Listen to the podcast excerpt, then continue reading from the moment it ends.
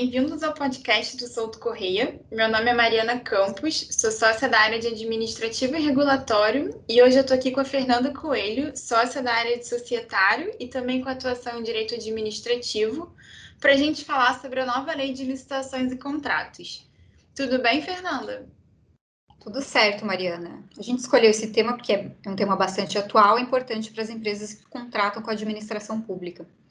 É verdade. É, desde a edição da Lei 8666, né, que é a lei de licitações e contratos vigente, foram conferidas cerca de 115 novas redações a dispositivos dessa norma. É, foram feitas 100 é, 111 inclusões e 18 regulamentos federais foram editados. As discussões legislativas sobre eventual reforma dessa norma datam desde 1995 e no ano passado os projetos de lei sobre o tema foram compilados, é, no, foram isso, compilados no projeto de lei número 4.253 de 2020, que hoje aguarda ainda a sanção presidencial. É importante a gente falar disso porque tem muita gente pensando que essa norma, né, a nova lei de licitações e contratos, como, como a gente chama, ela está em vigor e está produzindo efeitos, mas isso não é verdade. Hoje ela ainda é um projeto de lei.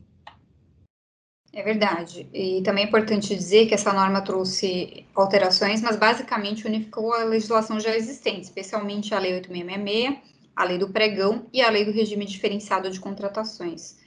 O projeto também reflete experiências passadas e reproduz atualizações de leis anteriores, como a LINDB, por exemplo. Por isso, dizem que a nova lei é, na verdade, uma consolidação normativa. Outro ponto inicial de destaque é que as normas federais que regulam contratos específicos, que são a lei das concessões, a lei das PPPs e a lei das estatais, ficarão mantidas se o projeto de lei for sancionado. Então, continuaremos convivendo com essas normas mesmo após a publicação da nova lei. É, a despeito disso, foram feitas algumas inovações e a Fernanda e eu escolhemos hoje falar sobre o tema da definição de matriz de riscos nesse podcast, que teve sensíveis modificações no projeto de lei. É, isso porque quando a 866, né, que é a lei vigente, ela foi pensada, o poder público acreditava que poderia dispor de todas as informações para elaborar um contrato, assim, desde o projeto, objeto, conteúdo, até mesmo sobre a execução do, do contrato administrativo. Os gestores eles viam um contrato como um contrato completo, um contrato estático, em um contexto onde não existia assimetria de informações. E a gente sabe que não, não é essa a, a realidade. Então, era um pouco de um fato conhecido versus um fato absolutamente imprevisto que eram retratados nesses contratos administrativos. É, Mariana, era uma época em que se acreditava que os riscos eram proporcionalmente pequenos e poderiam ser definidos depois, gerando impactos administráveis mas as contratações assumiram elevada complexidade, o poder público entendeu que não dispõe de todas as informações imprescindíveis para conferir completude ao contrato, daí a importância da matriz de riscos. Tem razão, Fernanda. É, a inclusão dessa lógica de uma matriz de riscos contratual pela nova lei de licitações e contratos traz justamente como objetivo investigar, antes da celebração do contrato, quais os eventos futuros e incertos que podem ser previstos e qual dos contratantes teria condição de administrar esses eventos de uma maneira mais eficiente. O próprio conceito previsto na norma traz esse racional, que é predefinição consensual de eventos que podem ser previstos e quantificados e alocados sob a responsabilidade expressa de um dos contratantes. É, a preocupação com a eficiência é importante aqui, porque permite que se tenha mais clareza na futura execução do contrato e já se tenha a possível solução se os riscos se concretizarem. É, a norma autoriza o contingenciamento de recursos e confere eficácia à solução dos desequilíbrios. Isso elimina custos extraordinários em razão de surpresas futuras e diminui muito os litígios. Mas, Mari, o projeto de lei traz uma definição mais detalhada do que seria, o que conteria essa cláusula de matriz de riscos? É, Fê, traz sim, tá? É, tá no artigo 6 inciso 27. É, de acordo com essa definição do, da nova lei, seria a cláusula contratual que define riscos e responsabilidades entre as partes e deve conter, no mínimo, as seguintes informações. E agora eu até vou aqui ler exatamente o conteúdo do dispositivo. 1. Um, Listagem de possíveis eventos supervenientes à assinatura do contrato que possam causar impacto em seu equilíbrio econômico-financeiro e previsão de eventual necessidade de prolação de termo aditivo por ocasião de sua ocorrência. 2. No caso de obrigações de resultado, estabelecimento das frações do objeto com relação às quais haverá liberdade para os contratados inovarem em soluções metodológicas ou tecnológicas, em termos de modificação das soluções previamente delineadas no anteprojeto ou no projeto básico.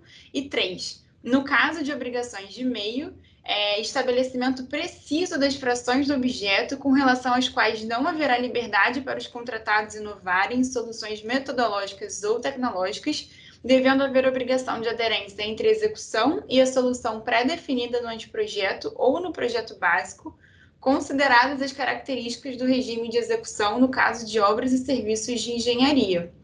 Mas, na prática, Fernanda, sabe dizer como é que ela pode ser utilizada, essa matriz de riscos?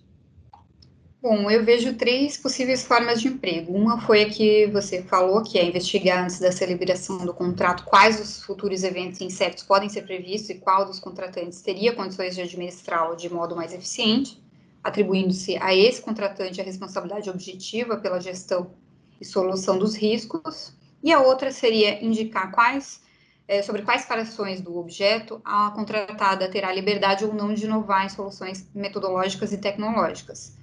A última seria para definir o equilíbrio econômico financeiro inicial do contrato, que deverá ser observado na solução de controvérsias entre as partes. E o interessante é que a própria lei, né, o próprio projeto de lei já endereça essa questão da divisão de responsabilidade, né? Que aí seria pelo critério da maior ou menor capacidade da parte resolver o problema ou mitigar. É, e os riscos são preferencialmente transferidos ao contratado é, que tenha cobertura por seguradoras. Isso é um ponto importante. A metodologia é pré-definida pelo poder público e, a princípio, não tem uma negociação entre as partes. É, essa modelagem é feita na etapa interna e está sujeita à impugnação pelos licitantes no caso de alguma irregularidade. É, além disso, acho que é importante a gente mencionar que adotar a matriz de riscos nos contratos é opcional. Né? É obrigatória a matriz de riscos apenas nos contratos de grande vulto, ou seja, acima de 200 milhões de reais, na contratação integrada e na semi-integrada mas eu vejo vários pontos positivos na definição da, das cláusulas de matriz de risco. Primeiro, porque confere mais racionalidades aos contratos administrativos, é um fator a mais de confiança para as empresas que contratam com a administração pública. Além disso, pode trazer condições mais vantajosas para a administração, como, por exemplo, melhores preços, por conta da racionalidade do processo. E também pode diminuir bastante os litígios envolvendo o reequilíbrio econômico-financeiro dos contratos.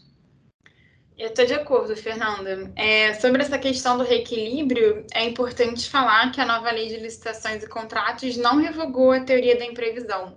Então, diante de fatos supervenientes, como o fato do príncipe e eventos de caso fortuito ou força maior, que geram essa alteração unilateral por parte da administração, é, fica garantido o direito ao reequilíbrio econômico-financeiro a, a pedido do contratado. Isso, e falando em custos, a elaboração e execução de um contrato tendem a ser mais dispendiosas quanto mais extensos forem os riscos que se pretende cobrir. Detalhar as minúcias do, do instrumento contratual é bastante custoso, o que significa que quanto mais complexo for o contrato, mais caro será estipular todas as contingências que poderiam ocorrer. A confecção da matriz de riscos vem justamente para diminuir esses custos e tornar o processo mais eficiente. É, isso é ótimo mesmo, Fernanda. Bom, é, você tem mais alguma consideração sobre essa inovação específica de matriz de risco na nova lei de licitações e contratos? Bom, o tema é complexo, não falta assunto, mas acho que por hora os pontos principais da matriz de riscos foram abordados. Bom, então combinado. A gente pode voltar a falar de outros tópicos da, do projeto de lei em um outro episódio do podcast. É, obrigada quem nos escutou até aqui. E se você gostou do conteúdo desse podcast, deixe uma curtida, é, siga as nossas redes sociais e compartilhe os nossos conteúdos. É isso aí. Obrigada, pessoal.